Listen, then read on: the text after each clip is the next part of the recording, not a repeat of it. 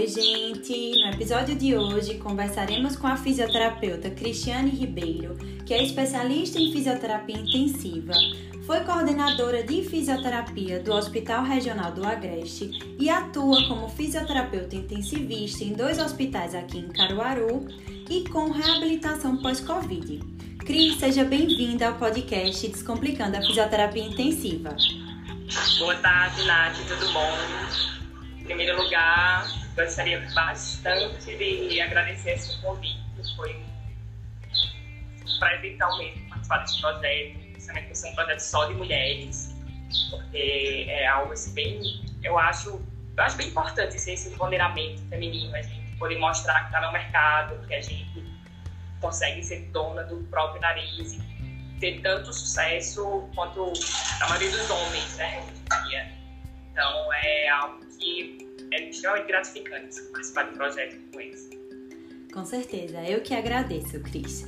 Para iniciar nossa conversa, eu queria que você abordasse um pouquinho da sua trajetória na fisioterapia, desde a escolha do curso até a sua formação e hoje atuando na área. Bem, vamos lá, né? Tentar ser bem sucinta, só que eu falo bastante, né? Então, vou tentar fazer aqui aquele breve resumo, assim. Inicialmente, eu não era uma pessoa que eu queria, assim, ah, eu estava no colégio, então eu não pensava, eu vou fazer fisioterapia. Eu ainda estava um pouquinho sem rumo. Eu cheguei até a fazer um outro curso, mas não me identifiquei, porque eu sempre eu sou uma pessoa que gosta de contato, de conversa, então eu peguei uma área que não era, não pegava muito isso. E eu comecei depois a refletir, vendo todas as possibilidades que eu tinha. Então, eu investi aí na fisioterapia e durante o percorrer do curso eu me identifiquei bastante. É algo que eu posso dizer hoje que eu sou muito realizada com o que eu faço. Mas para frente existe alguns poréns, mas com o que eu faço eu sou realizada, eu gosto do que eu faço. É, graças a Deus hoje eu sou reconhecida pelo que eu faço, então eu consegui fazer minha identidade. Então, no decorrer do curso eu conheci várias áreas, eu sou uma pessoa que sempre gostei de esporte, de coisa dinâmica, então eu pensava que eu ia muito pular para a parte esportiva, mas no momento que eu conheci a terapia intensiva foi tipo, amor à primeira vista. Então eu me identifiquei bastante. É, o fato de a fisioterapia respiratória ter uma reabilitação muito imediata, uma resposta rápida, aquele negócio, eu fiz, deu certo. Se eu fiz e não deu certo, é porque ou tá errado ou porque não vai dar certo. Porque uhum. a resposta é muito imediata. Então eu tenho esse quê de, de ansiedade, de imediatismo, então eu gosto de, de ver resultado. Existem várias áreas lindíssimas na fisioterapia, mas que não me atraiu tanto por essa questão. Então, por eu ter o perfil de pessoa que gosta de tá ali, eu tô ali, tô fazendo e eu tô vendo o resultado, né? Mas, assim, a fisioterapia tem vários ramos que podem ser explorados, cada um com sua particularidade, cada um com sua autonomia e com sua, principalmente, identificação, que eu acho que é o mais importante, o profissional se identificar bem hoje com a profissão, porque senão ele vai acabar realmente vivendo daquilo só por viver e não vai conseguir subir nem, nem agregar em nada, né, profissionalmente. Mas durante a minha graduação, então já desde que eu entrei na terapia intensiva, eu já me entreguei muito. Então eu me voluntariei para fazer estágio de hospital. Então eu tive um fator muito importante também da minha mãe trabalhar nessa área. Então ela foi uma pessoa que me deu muita força. Acabei tendo muita oportunidade também.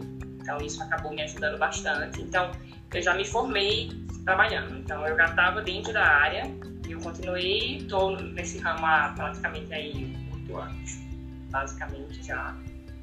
E cada vez mais eu me identifico mais com o que eu faço. Quais são os poréns que eu vejo hoje, as maiores dificuldades hoje como fisioterapeuta, não só fisioterapeuta intensivista. Eu acho que não só eu, acredito que 98% dos profissionais que atuam na área, né, fisioterapia como um todo, é mais a questão do reconhecimento profissional mesmo. Uhum. As pessoas até sabem que precisa, mas elas não querem fazer esse reconhecimento social e econômico. Então, ah, tá, precisa, mas talvez não precise tanto.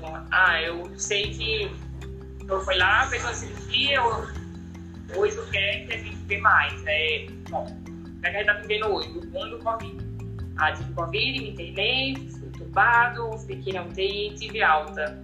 tô em casa, tô bem. Vamos fazer reabilitação pós-Covid. Não, precisa não, tô ótimo. Sim. Mas tá cansado, frequência cardíaca alta, ele, qualquer esforço mínimo já. Mas não quer entender que precisa fazer um investimento com um profissional bom, um profissional que trabalhe bem, um profissional que esteja com uma experiência, no mínimo, fisioterapia respiratória, porque hoje eu acho que até eu acho até irresponsável qualquer profissional dizer que é especialista em Covid. Não existe especialista ainda, porque Sim. é uma doença recente, né? Mas nós estamos aí há dois anos vivenciando e a, a gente vai vivenciando e aprendendo todos os dias como reabilitar e a gente tem obtido bastante resultado. Até porque o Covid é uma doença nova, mas as repercussões cardiorrespiratórias, elas basicamente são as mesmas das outras patologias que a gente tem. Então a gente vai moldando a nossa forma de tratar mediante a patologia, né? Então, essa dificuldade cultural que a gente tem, principalmente na cidade de interior, tem essa barreira cultural de, ah, eu tenho essa necessidade de me reabilitar. As pessoas não, não veem muito isso como algo que elas vão investir. A gente vê que as pessoas investem vários e vários reais em bolsa, sapato, batom, mas se você quiser cobrar um valor um pouco a mais numa sessão você acha que é o correto? Não, é muito caro. Não, não veio o preço da saúde. Né? Mas, assim, eu acho que esse hoje é o principal desafio, é a gente se posicionar como um bom profissional, mas você só consegue isso com conhecimento você mostrando resultado. Né? E uma fisioterapia mais forte profissionais unidos, profissionais que conversam a respeito, profissionais que não brigam um com o outro de estar tá querendo, ah, eu vou passar por cima né? porque ele faz um valor X, eu vou fazer menos 2X para que aquele paciente seja meu. Então, eu acho que a fisioterapia como um todo, ela precisa se unir, os profissionais, e dizer assim, ó, a gente vai mostrar a importância, a gente vai mostrar na prática os nossos resultados, e a gente vai mostrar para vocês a importância de estar tá se reabilitando e reconhecendo esse profissional como é, fazer parte do dia a dia, claro, de uma pessoa que precisa, né? Mas saber reconhecer socialmente a nossa importância. Né? E eu acho isso hoje nosso realmente maior desafio. Mas dentro da terapia intensiva, eu acho sensacional você estar tá ali naquele ambiente de trabalho, você trabalha com uma equipe multi, então não é aquele profissional que trabalha numa clínica sozinho, que precisa se virar só e tudo mais. Então, eu acho que essa troca, que você está ali com médico, enfermeiro, pessoal da parte de fono, psicologia e todos os profissionais, a gente tem que estar tá sempre em comunicação e dividindo conhecimento, porque a gente consegue agregar ao paciente o melhor resultado. Então, isso é uma coisa que me encanta muito, estar dentro de terapia intensiva. É essa troca de conhecimento, essa parte que você consegue estar ali discutir um caso, às vezes você consegue chegar e dizer assim, ó, é, você vai dizer, na minha opinião, você vai conseguir discutir cientificamente com pessoas que têm o mesmo conhecimento que você, cada um com uma abordagem diferente. Então, eu acho isso bem interessante assim, na, na parte de UTI, na parte intensiva, né? Então, é, o nome já diz tudo, terapia intensiva, a gente tá ali, a gente não tem tempo a perder, então tem que ser, tem que pensar rápido, tem que saber como agir, tem que saber a importância de ter esse link com os outros profissionais. Você não pode ser aquele profissional único, ó. Eu sou soberano, eu sou absoluto. Minha verdade não é única, porque não existe verdade única, existe ciência. Não existe evidência, existe artigo, existe livro. E a gente não pode estar sempre se baseando na minha experiência, na minha opinião. Isso eu acho bem bacana. Essa Sim. parte aí. Eu até compartilho desse mesmo pensamento, porque agora na pandemia a gente percebeu é, a importância da, da nossa fisioterapia, né, intensiva, a reabilitação cardiopulmonar e o quanto as pessoas não valorizam e essa questão do preço, de sempre pedir um desconto, de achar que duas ou três sessões na semana é demais e que não tem como pagar e sempre quer é, é, ter um desconto em cima daquilo. E a gente sabe o quanto que a gente gasta para se capacitar, os equipamentos que não são baratos, né? É um investimento alto. Então, é, trazer para a população a importância da reabilitação, que ela não é só momentânea, ela perdura ou até mesmo o paciente passa o resto da sua vida fazendo. E ter essa consciência de saúde, esse pensamento social do paciente pensar que ele precisa é, voltar para a sociedade, ser um ser funcional, porque muitas vezes tem pacientes que acabam se acostumando com a falta de função e, pretende, e se adaptar àquela falta de função do que retomar a função que tinha anteriormente. Sim, sim. É, é, eu acho que disparado, assim, se a gente pensar em qualquer desafio profissional, esse é o nosso maior desafio, que chega a ser até um pouco cansativo você pensar, você está sempre batendo nessa tecla. Então, dificuldades em trabalho a gente vai ter em qualquer profissão, em qualquer ambiente de trabalho, seja você funcionário, seja você dono. Então, você nunca vai encontrar, poxa, esse lugar é perfeito, zero defeitos. Não, eu acho que é uma utopia você pensar nisso, tá? Uhum. Mas eu acho que existem desafios muito grandes e na nossa área esse é um deles. É você estar tá buscando por algo que deveria ser inerente. Então, a gente, é como se a gente tivesse que lutar por um direito. E isso é muito ruim, porque direito para mim é direito. Então, ele já deveria estar tá ali por essência e as pessoas já deveriam tratar isso como natural e achar normal. Não, é como se a gente tivesse que tá lutando por algo que é simples, é natural. Aí, uhum. isso, isso às vezes me desmotiva um pouco por ficar lutando pelo óbvio. Mas, assim, é desafiador. Dia após o outro e tal aí. Todo dia. Hum. Tenho certeza que você não está sozinha. Muitos pensam dessa mesma forma. É, de tentar ir atrás de algo e cansar porque não está conseguindo. E reconhecimento. Primeiro, conhecimento da nossa profissão. Não é o que, é que a gente faz. Depois, reconhecer que aquilo é algo positivo, que a gente consegue reabilitar pessoas, que é um investimento, que tem retorno. Né? E depois se estabilizar como um profissional né? que é conhecido, que é reconhecido e ser valorizado. Então a gente sempre está atrás de tudo isso. Sim, sim. E agora, Cris, eu queria que você falasse como foi o seu processo de adaptação durante a pandemia e como ainda está sendo, né? Porque a pandemia ainda não acabou. Sim. Sim, essa questão da pandemia, eu acho que cada um age de uma forma, mas eu acho que não existe uma pessoa que diga assim, foi fácil.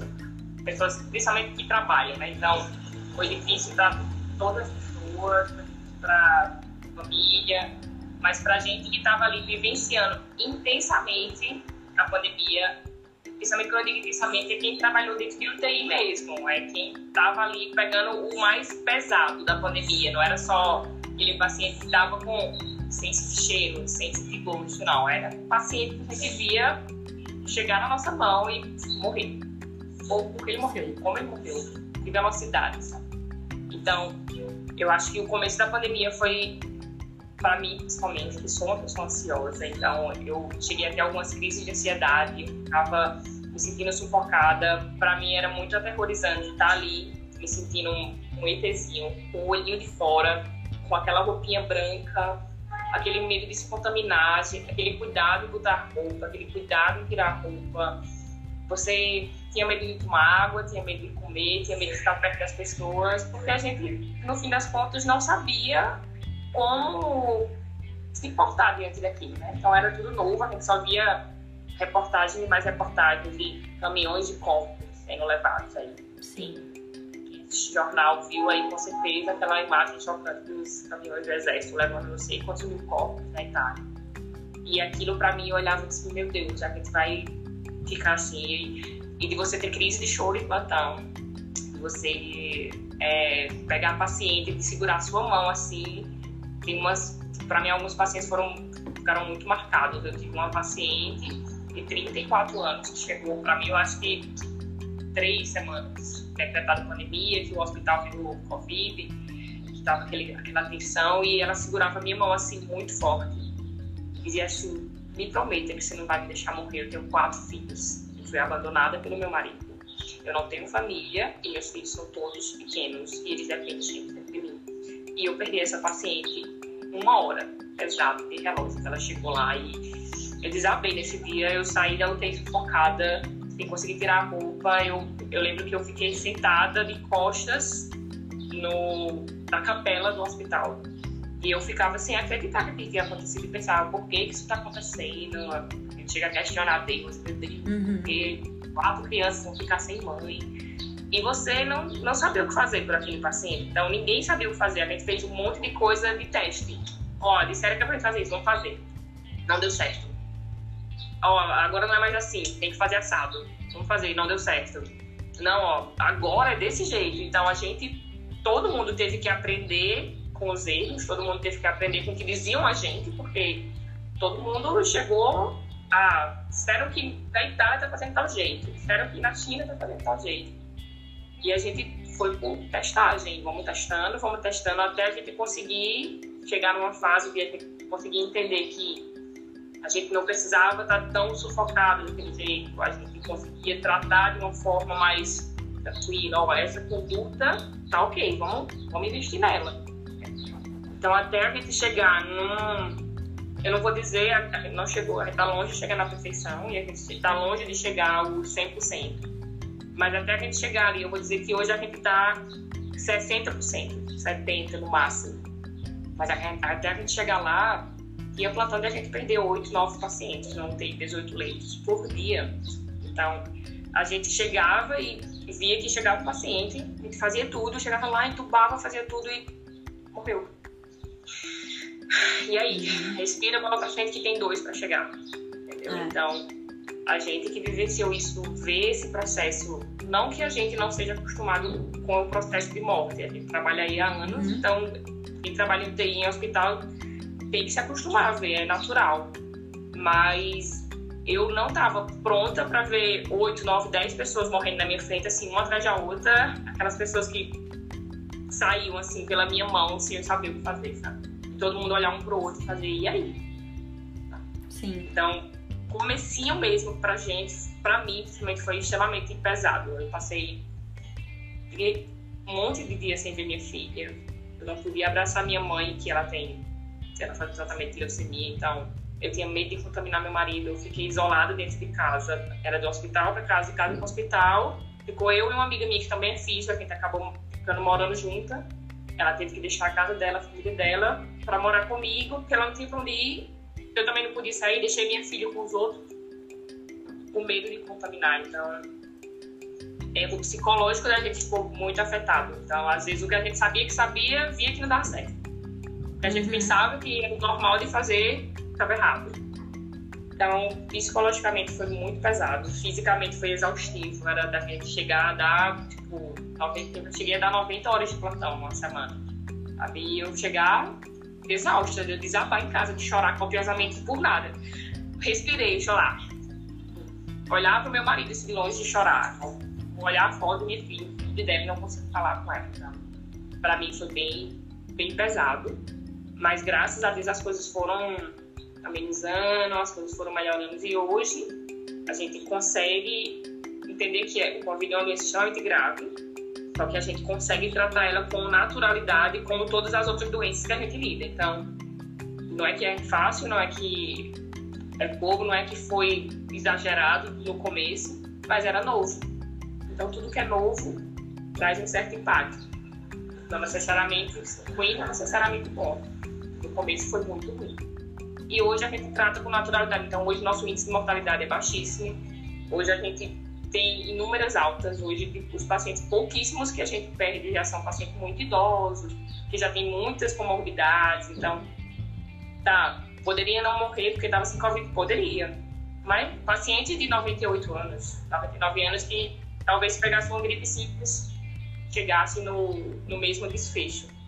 Então, eu, eu acredito que faz já consigo quantificar em, números quantos meses, mas eu não me lembro de ter um óbito pacientes jovens.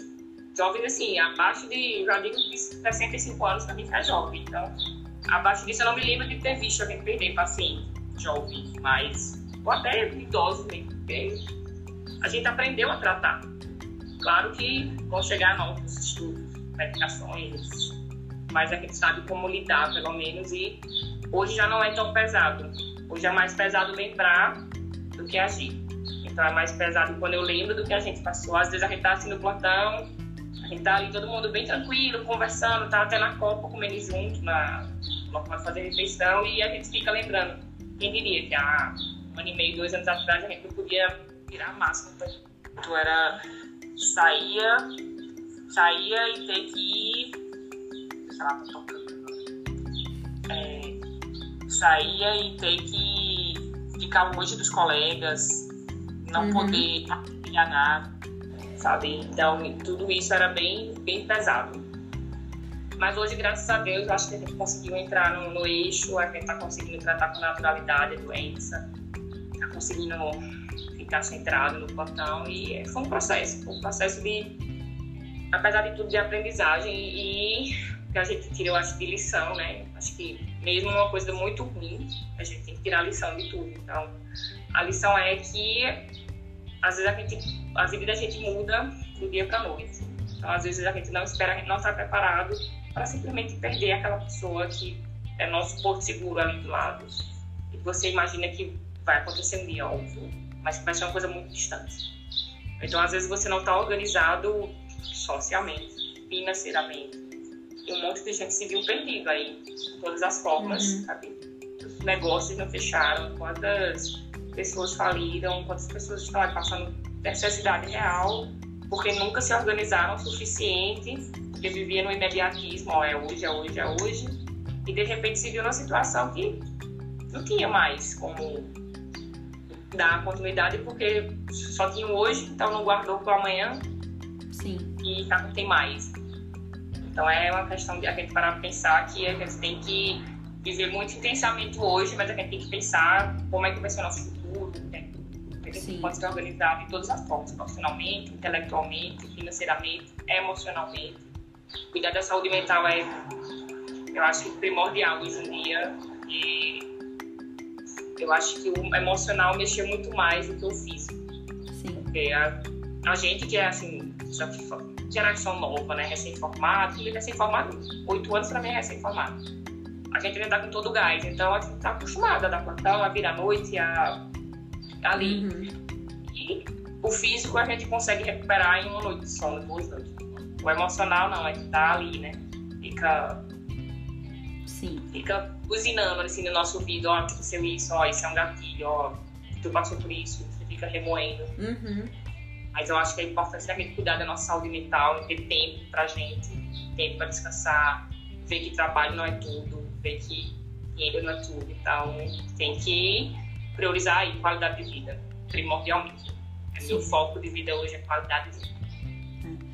E a gente que trabalhou no meio intensivo, muita gente pensa que o fisioterapeuta não está ali diretamente exposto, né? E o nosso trabalho é ficar exposto. Era uma intubação que a gente participava junto ali ao médico. Era uma ventilação não invasiva que a gente usou pra caramba. Então, tudo isso, aquela exposição o tempo todo, e não era só com o paciente, era geralmente com todos os pacientes. Né? Todos em ventilação mecânica invasiva ou não invasiva. Então, se não era um, era outra coisa e mostrar o nosso trabalho para a população, eu acho que é o mais importante. Que a gente se expôs, que a gente estava ali na linha de frente, como é o nosso trabalho no meio intensivo, tudo isso é importante. Você trazer também o tema da saúde mental é muito bom, porque conscientiza outros profissionais da saúde que estão precisando. Né, que passaram por momentos difíceis. Às vezes eu me pego tendo flashes assim de momentos que passaram e que marcaram, acaba ficando um trauma, né? Porque a gente já era acostumado, a gente já tinha né, é, pego um pouco da H1N1, mas não era nessa proporção. Era um paciente ou outro. Então a gente já tinha uma experiência com pronação, com algumas técnicas. Mas claro que tudo foi mudando e se adaptando.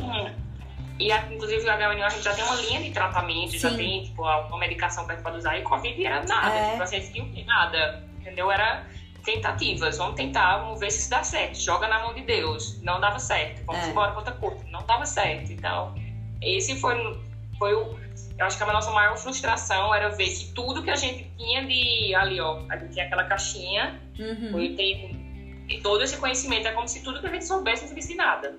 É. E isso era muito frustrante para todas as categorias: médica, fisioterapeuta, enfermeiro, técnico, psicólogo, fono ninguém sabia como conduzir aquilo. E era muito frustrante, porque todo mundo dizia, não, isso vai dar certo, com certeza. Quando você olhava, você morria.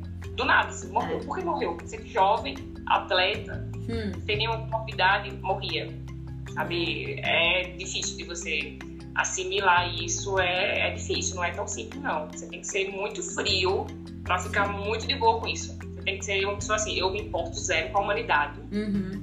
Pra não ligar e ver tanta gente morrendo na sua frente. É. E é bem complicado ter esse tipo de, de relação, porque por mais que a gente tenha, esteja acostumado com um pouco de frieza, de não ficar absorvendo tudo, foi muito pesado. Então, a, a questão emocional pesou muito, pesou muito para todos os profissionais. Então, saúde mental de todo mundo ficou debilitada. Eu posso, eu posso chegar a afirmar com certeza que pelo menos 80% das pessoas que trabalhavam ali juntos ficou afetado de alguma forma. Nervoso, ansioso, aumentou os tics, aumentou os toques, é, tudo, tudo. Tudo ficou potencializado. Uhum. Então, saúde mental é prioridade, eu acho, é. em relação a e como o Cris mesmo falou, não é? é priorizar a saúde e acreditar na ciência, porque a gente só conseguiu chegar aqui hoje, depois dessa pandemia, com vários testes e aplicando é, coisas que a gente já conhecia e adaptando. Então a ciência ajudou muito e também a vacinação, é que é fruto dessa ciência. Que se não fosse ela, a gente não estaria com um percentual bem menor de óbitos, né, de morbimortalidade que a gente tem hoje. Tá quase voltando ao normal, a gente pode dizer assim, né? uhum. né? Tá aos poucos, estamos voltando ao, aos eixos, né? Aquele uhum. receio, aquele medo, mas a gente já tá aí se encaminhando para eu acho que o Covid não vai sair da gente nunca, porque enfim, é um vírus que uhum. muito rápido, mas, mas eu acho que vai ser algo que a gente vai aprender a conviver feito tantas doenças aí, tipo a tuberculose já foi nosso mal do século. Sim. E hoje a gente convive com tuberculose, com um número muito pequeno, mas tem. E uhum. a gente uhum. sabe, ah, não é um bicho de cabeça, quando chega um paciente tuberculoso, a gente não fica, ah, meu Deus do céu, que absurdo, a gente sabe o que fazer. Então, acho que o Covid vai ser a mesma linha, vai ficar só aquele trauma assim, do passado, como foi conviver, conduzir. Mas estamos muito próximos da normalidade, se Deus quiser. Exatamente, às vezes é até difícil de acreditar. Depois de tudo que a gente passou, quase dois anos, e é, voltar ao normal. Como vai ser esse normal? Às vezes eu me pego com receio de estar tá sonhando e daqui a pouco voltar tudo novamente. É uma situação muito ruim. A gente precisa cuidar da saúde mental para saber lidar também com essa volta ao normal, entre aspas. E para finalizar, gente, esse nosso encontro, Cris, eu queria que você divulgasse quais são os seus projetos e planos futuros e divulgasse também suas redes sociais. Pode ficar à vontade. É, assim, basicamente de plano futuro, eu estou tentando investir bem na área assim, dessa parte de reabilitação domiciliar, é uma, uma área que eu gosto de fazer, de contato direto com o paciente, tá? Então, eu trabalho, eu, eu trabalho com reabilitação respiratória como um todo, tá? E ultimamente a gente vem focando bastante nessa reabilitação pós-Covid, que é que tem muito paciente que for sequelado, que precisa entender a necessidade de fazer reabilitação, até uma reabilitação tardia. Tem muitos pacientes que estão chegando com reabilitação tardia. Tá? E eu estou tentando entrar na parte de investimento de aluguel de material, então eu investi numa parte de aluguel de CPAP, que é um aparelho que é muito comum e muito utilizado muito conhecido na parte de apneia do sono. Então, esses pacientes que roncam, que tem esse, esse distúrbio mais conhecido como apneia do sono, mas algumas pessoas não conhecem, né? Então, ah, o paciente ronca muito, mas ele é um pode ser até considerado uma patologia que tem que ser diagnosticada, tem que ser feito exame, então não é uma coisa que simplesmente a gente vai, ah, é de olho, ah, eu tô dizendo e pronto, não. Então você vai lá, chega, faz um exame, uma sonografia, vai ser detectado a gravidade né, dessa apneia. Então, é, a gente faz essa adaptação. Trabalho com aluguel de aparelho para as pessoas se adaptarem para poder comprar os seus aparelhos. Né? Ou até, uhum. inclusive, algumas pessoas preferem sempre alugar. Ou a gente trabalha com esse aparelho também na própria reabilitação mesmo, cardio respiratória, reabilitação. Muitos pacientes Covid chegaram a fazer tratamento em casa, em domicílio, com o uso do CPAP uhum. reabilitação pós-Covid com o uso do CPAP, reabilitação cardiopulmonar, pacientes que têm problema de congestão pulmonar. Então, existe um leque aí de opções. Claro que a mais conhecida é a apneia do sono, mas existe N possibilidades de você fazer a utilização do aparelho. Então, estou tentando investir nessa parte aí. Eu tenho a, faço a aluno de aparelhos. E principalmente na reabilitação domiciliar mesmo, de atendimento home care. E continuo trabalhando em terapia intensiva, na, na unidade hospitalar eu gosto bastante. É, minha rede social, tipo, trabalho tanto com rede social, na verdade quase nada. Eu tenho mais uma rede social pessoal, nunca usei ela muito para trabalho. Mas no Instagram é Cris Ribeiro 00. Então, não sei se existe a possibilidade de deixar um link. Uhum. É, e deixo também meu contato aí, telefone, e posso deixar também um, um anexozinho aí com um cartão de visita, mas Sim. não é. Posso dizer o número? Pode, pode dizer, pode dizer. É, DDD 81 é 997551594 e é, eu tenho horários disponíveis na semana, só não posso nos meus dias de plantão, mas aí eu sempre vou fazer adaptação com os pacientes, faço variação física e a gente sempre está trabalhando em parceria. Então, a gente nunca está só, tem colegas que trabalham juntos, colegas que sabem o que estão fazendo e a gente está aí para sempre se ajudar a fazer a fisioterapia ser reconhecida, crescer e a gente mostrar resultado. Eu acho que é o mais importante é você chegar para o seu paciente e dizer, ó, oh, você estava nesse nível aqui e você em uma, duas, três semanas você está nesse nível aqui. Então, para ele sentir na pele a resposta do corpo dele, a diferença de uma reabilitação. Então, acho que esse é, é o foco da gente hoje. Isso. E, gente, para quem não conhece, para quem não sabe, pode parecer óbvio, mas fisioterapeuta avalia e reavalia. Então, se vocês estiverem atrás de um profissional fisioterapeuta, é, saibam que eles avaliam. Então, se é um profissional que chega e já vai fazendo algum exercício sem avaliar, não confie. A gente precisa confiar em quem avalia, reavalia, mostra resultados e não só, ah, eu vou cobrar uma sessão meia hora e vai cobrar um valor muito baixo. Se o valor for muito baixo, desconfiem. A gente não trabalha dessa forma. E como o Cris falou, a gente se apoia. Então, ah, não pode atender um paciente, um colega atende. E sempre são colegas que trabalham na área, que são referência, que estudaram para aquilo. Não agora na pandemia. A gente já vem nessa área há muitos anos. Então, enfatizar isso, porque às vezes parece muito explícito, mas não. A gente precisa falar, sempre bater nessa tecla. E eu vou deixar o contato de Cris para vocês, né, quem tiver interesse e conhecer alguém ou estiver precisando de reabilitação, entre em contato com ela, que ela vai explicar bem direitinho como funciona. Né, até quem estiver interessado em aluguel de, de equipamentos de CPAP, né, também falar com ela, eu vou deixar o contato aqui.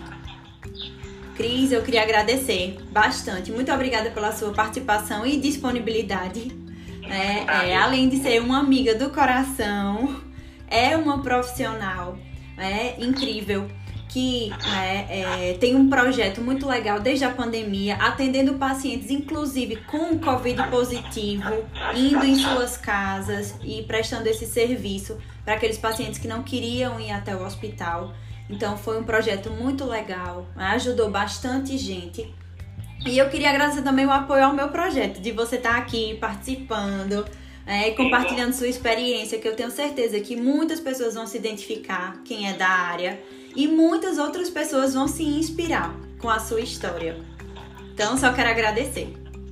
Eu que agradeço o convite, foi maravilhoso e estar aqui para se apoiar profissionalmente e força feminina sempre. Com certeza.